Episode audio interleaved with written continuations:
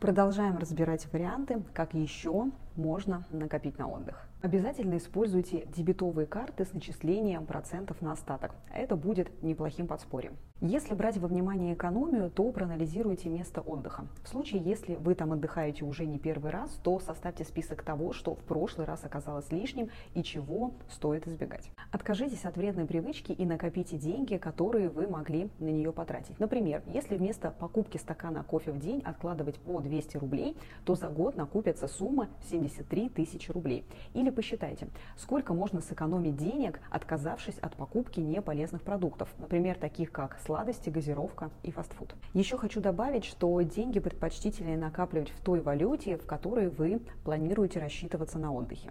Можно годами никуда не ездить, считая, что на это нет денег. А можно оптимизировать бюджет, подключить немного сообразительности и прекрасно отдохнуть.